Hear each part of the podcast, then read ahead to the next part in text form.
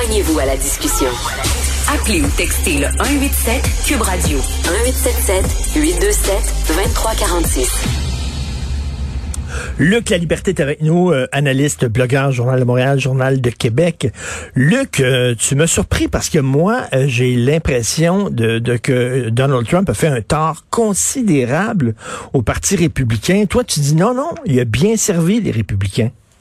Oui, aussi étrange que ça, ben puisse paraître. Sauf que, et c'est le papier que je qu'on publiait dans le journal ce matin, j'explique bien que maintenant, ce, ce, ce personnage-là qui a servi les républicains, parce que, euh, écoute, on pensait qu'Hillary Clinton allait l'emporter. Hein? Si on, on recule dans, dans, le temps, si on revient un peu en arrière, on imaginait une présidence démocrate, un troisième mandat Obama. C'est comme ça qu'on qu'on présentait les choses. Et Donald Trump est parvenu à arracher une victoire. Hein? Il perd, on le sait, le, le, le, le vote populaire, mais gagne le collège électoral puis permet malgré tout, c'est un peu ce que j'ai écrit, permet malgré tout à Mitch McConnell, le leader républicain du mhm. Sénat, puis aux républicains, ben, d'obtenir trois juges à la Cour suprême, les fameuses baisses d'impôts qu'on espérait tant pour, euh, pour certains Américains.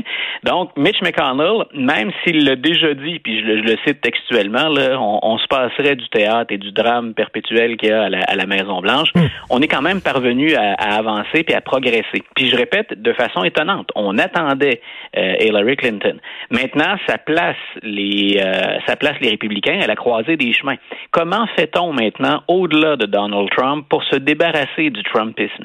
Donc c'est exactement ce sur quoi on braque les projecteurs maintenant et le parti est divisé au sens où on l'a clairement vu à la Chambre des représentants quand il a eu le temps de s'exprimer en, en faveur ou en défaveur de la procédure de destitution, que ce soit par peur ou que ce soit par calcul électoral, beaucoup de républicains défendent encore Donald Trump.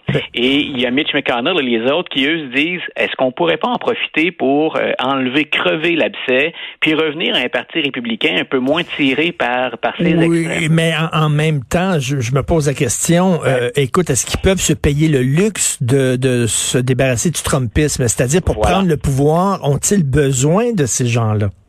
Voilà, et c'est ce qui m'inquiète pour les, hmm. les, prochaines années. Qu'on ait confiance en pas euh, ou pas en Joe Biden, qu'on aime les démocrates ou pas, euh, on, a besoin d'une autre alternative, puis d'une alternative entre guillemets sensée. Euh, qu'on soit un peu plus à gauche ou un peu plus à droite, on a besoin de solutions intelligentes. Et le Parti républicain, attiré par Donald Trump, le tiré, entraîné par Donald Trump, en propose de moins en moins. On est dans des mesures extrêmes, puis on creuse le fossé qui est déjà important. Il l'a toujours été entre les factions puis entre les groupes aux États-Unis, mais on, creuse ce fossé-là de plus en plus. Et tu as tout à fait raison. À moins d'un changement de plateforme électorale significatif, on l'a vu en Arizona, puis on l'a vu en Géorgie, la donne, elle change aux États-Unis.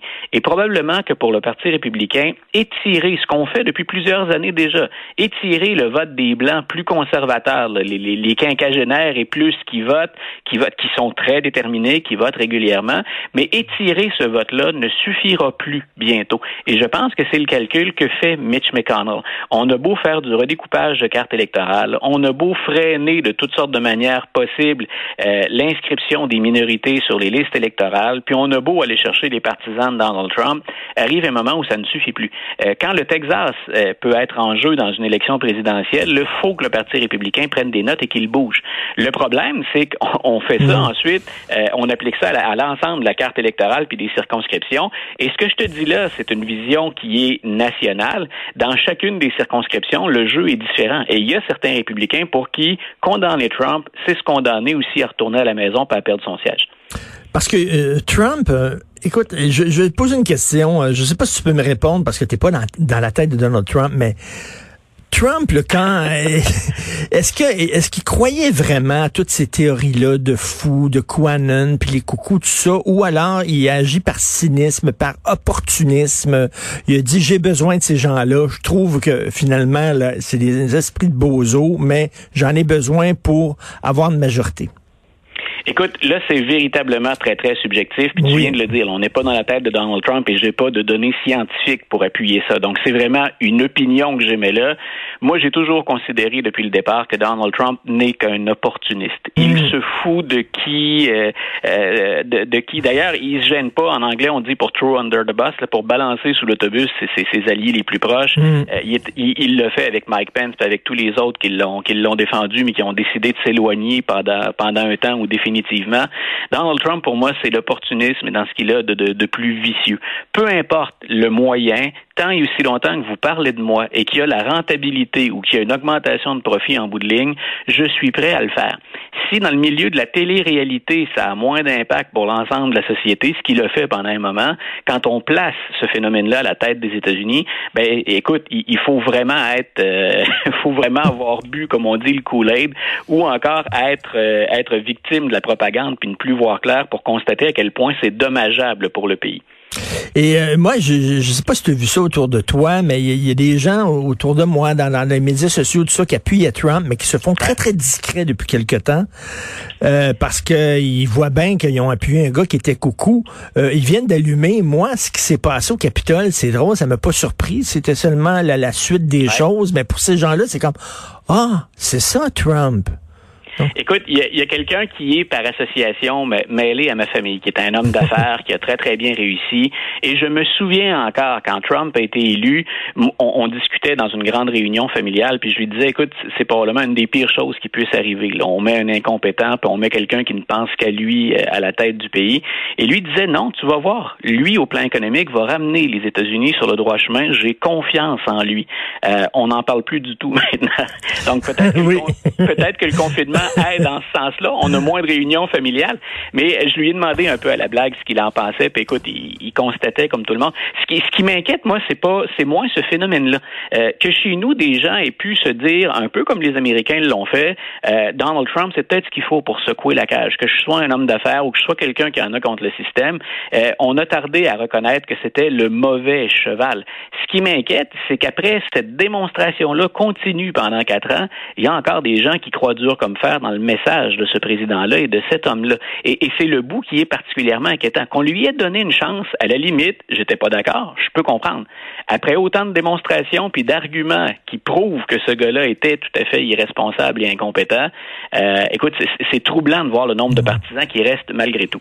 Est-ce que c'est possible d'avoir un Trumpisme intelligent? Je sais que ça paraît un oxymore, là, deux mots qui se contredisent, un peu comme gastronomie russe ou euh, Ontario Nightlife, mais... Euh, mais est-ce que c'est possible d'avoir un Trumpiste? Tu sais, il y a un côté noble quelque part dans le Trumpiste, c'est-à-dire défendre Joe Sixpack, le gars de Milwaukee qui est parti de sa job, etc.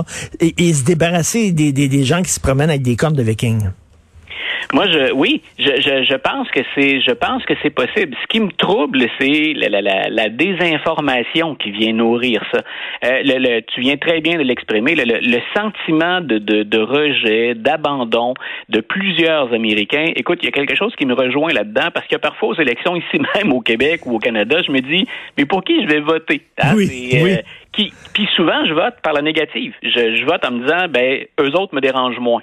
Donc, j'ai rien qui, qui va me satisfaire pleinement. Selon les critiques que j'ai à, l'égard de certains sujets ou de certaines thématiques, euh, aux États-Unis, on est carrément, dans certains cas, oublié. Euh, est-ce qu'on peut faire ça intelligemment puis le dire? Ben, écoute, on est souvent dans les extrêmes quand on fait ça. Euh, tu te rappelleras peut-être qu'en 2016, pendant la campagne électorale, il y a des gens qui hésitaient entre deux candidats. Puis c'était pas Hillary Clinton et Donald Trump, c'était Donald Trump et Bernie Sanders. pour certains Américains, c'est Bernie Sanders qui offrait hmm. des, des, solutions. En même temps, adhérer totalement au projet de, de Bernie Sanders, c'était irréaliste. On n'avait aucune chance dans un pays comme les États-Unis, complexe à gérer au plan électoral, mais dans tous les aspects du, du quotidien aussi. Euh, on n'avait pas de chance de faire aboutir ça. Mais on était rendu dans, dans les extrêmes. C'est très, très difficile dans ce régime-là euh, de vendre autre chose que des compromis. Puis des compromis, j'ai l'impression qu'il y a des gens qui en sont plus que là, euh, qui, qui en sont qui en sont tannés, qui en ont soupé et ils sont prêts à des débordements. Luc, qui est un professeur, je suis convaincu que tu es excellent professeur et tu crois aux vertus de l'éducation. Est-ce que c'est possible de ramener les complotistes dans le droit chemin, de leur faire entendre raison? Moi, j'ai l'impression que qu'ils comprennent ni du cul ni de la tête et plus tu essaies de leur expliquer les, vraies choses, moins ils vont te croire. Qu'est-ce qu'on fait avec ces gens-là? Écoute, je me souviens, tu, tu me parles, tu, euh, tu, tu, pointes en direction de mon rôle de, de, de, de pédagogue ou d'enseignant. Euh, je me rappelle que des collègues philosophes, puis moi je le fais à l'occasion dans le cours euh, obligatoire, qui est le cours d'histoire occidentale, qui est très très très vaste. on parle souvent des critiques à l'égard de la démocratie. C'est un des thèmes qui revient en histoire occidentale. Puis j'explique à mes étudiants pourquoi, par exemple, les philosophes de l'école classique, on est dans l'Antiquité grecque, mmh. pourquoi ils doutaient de la démocratie. Puis on leur lit parfois l'allégorie de la caverne Peut-être que nos auditeurs qui ont fait leur hmm. cégep se, rappellent de ça. Presque tout le monde a eu ou a entendu ce, récit-là. Mais grosso modo, on dit que la démocratie, c'est un régime qui est exigeant, qui est difficile, parce qu'idéalement, on aurait la, sagesse de la connaissance pour être en mesure. C'est ce qu'on reprochait à la démocratie déjà dans l'Antiquité. Moi, je pense que plus que jamais, l'éducation est importante. Et pas que les profs. Tous les vulgarisateurs puis les spécialistes qu'on entend à gauche hmm. et à droite ont un rôle plus important que jamais. Moi, je compare souvent ça hein, à prendre le bâton du pèlerin, j'aime pas la référence religieuse, là, mais hmm. à, continuer à faire le travail puis à porter le, message. Nous sommes plus importants que jamais. Pas pour de la propagande idéologique. Un bon prof fait pas ça. Mais pour donner aux gens un bagage de connaissances puis les outils nécessaires pour discriminer l'information. Et c'est trop souvent ce qu'on voit maintenant. Euh, comme, comme commentateur dans les médias, toi, les journalistes, moi, comme analyste, comme commentateur, si on, on, on ne prend pas toujours la peine de s'appuyer sur les meilleurs outils puis de valider un minimum l'information autour de laquelle on, échange puis on émet des opinions, on rend pas service. Notre rôle aussi dans les médias, à mon avis, est hmm. plus important que jamais. Tout à fait. Et écoute, en terminant, j'adore parler de culture de films de série avec toi. Tu veux nous parler d'un film One Night in Miami, c'est quoi? Ah, écoute, ça c'est euh, c'est mon projet de la fin de semaine, puis je, je, je suis emballé par le projet à la lumière des, des, des, premières critiques puis des commentaires. One Night in Miami, on se retrouve en 1964. Euh, Mohamed Ali vient de vaincre, et c'est étonnant, Sonny Liston, qui était une véritable ben armoire à glace.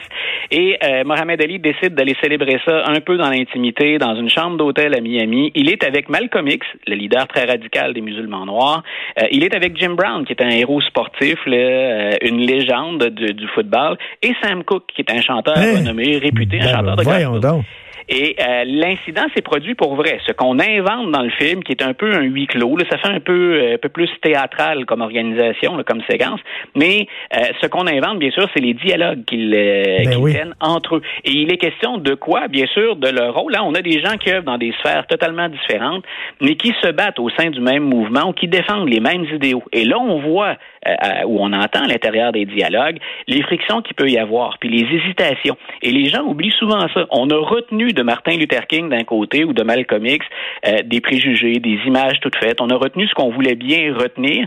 Il y avait des frictions à l'intérieur de ces mouvements-là. Il y avait des échecs, il y avait des réussites, il y a eu des trahisons.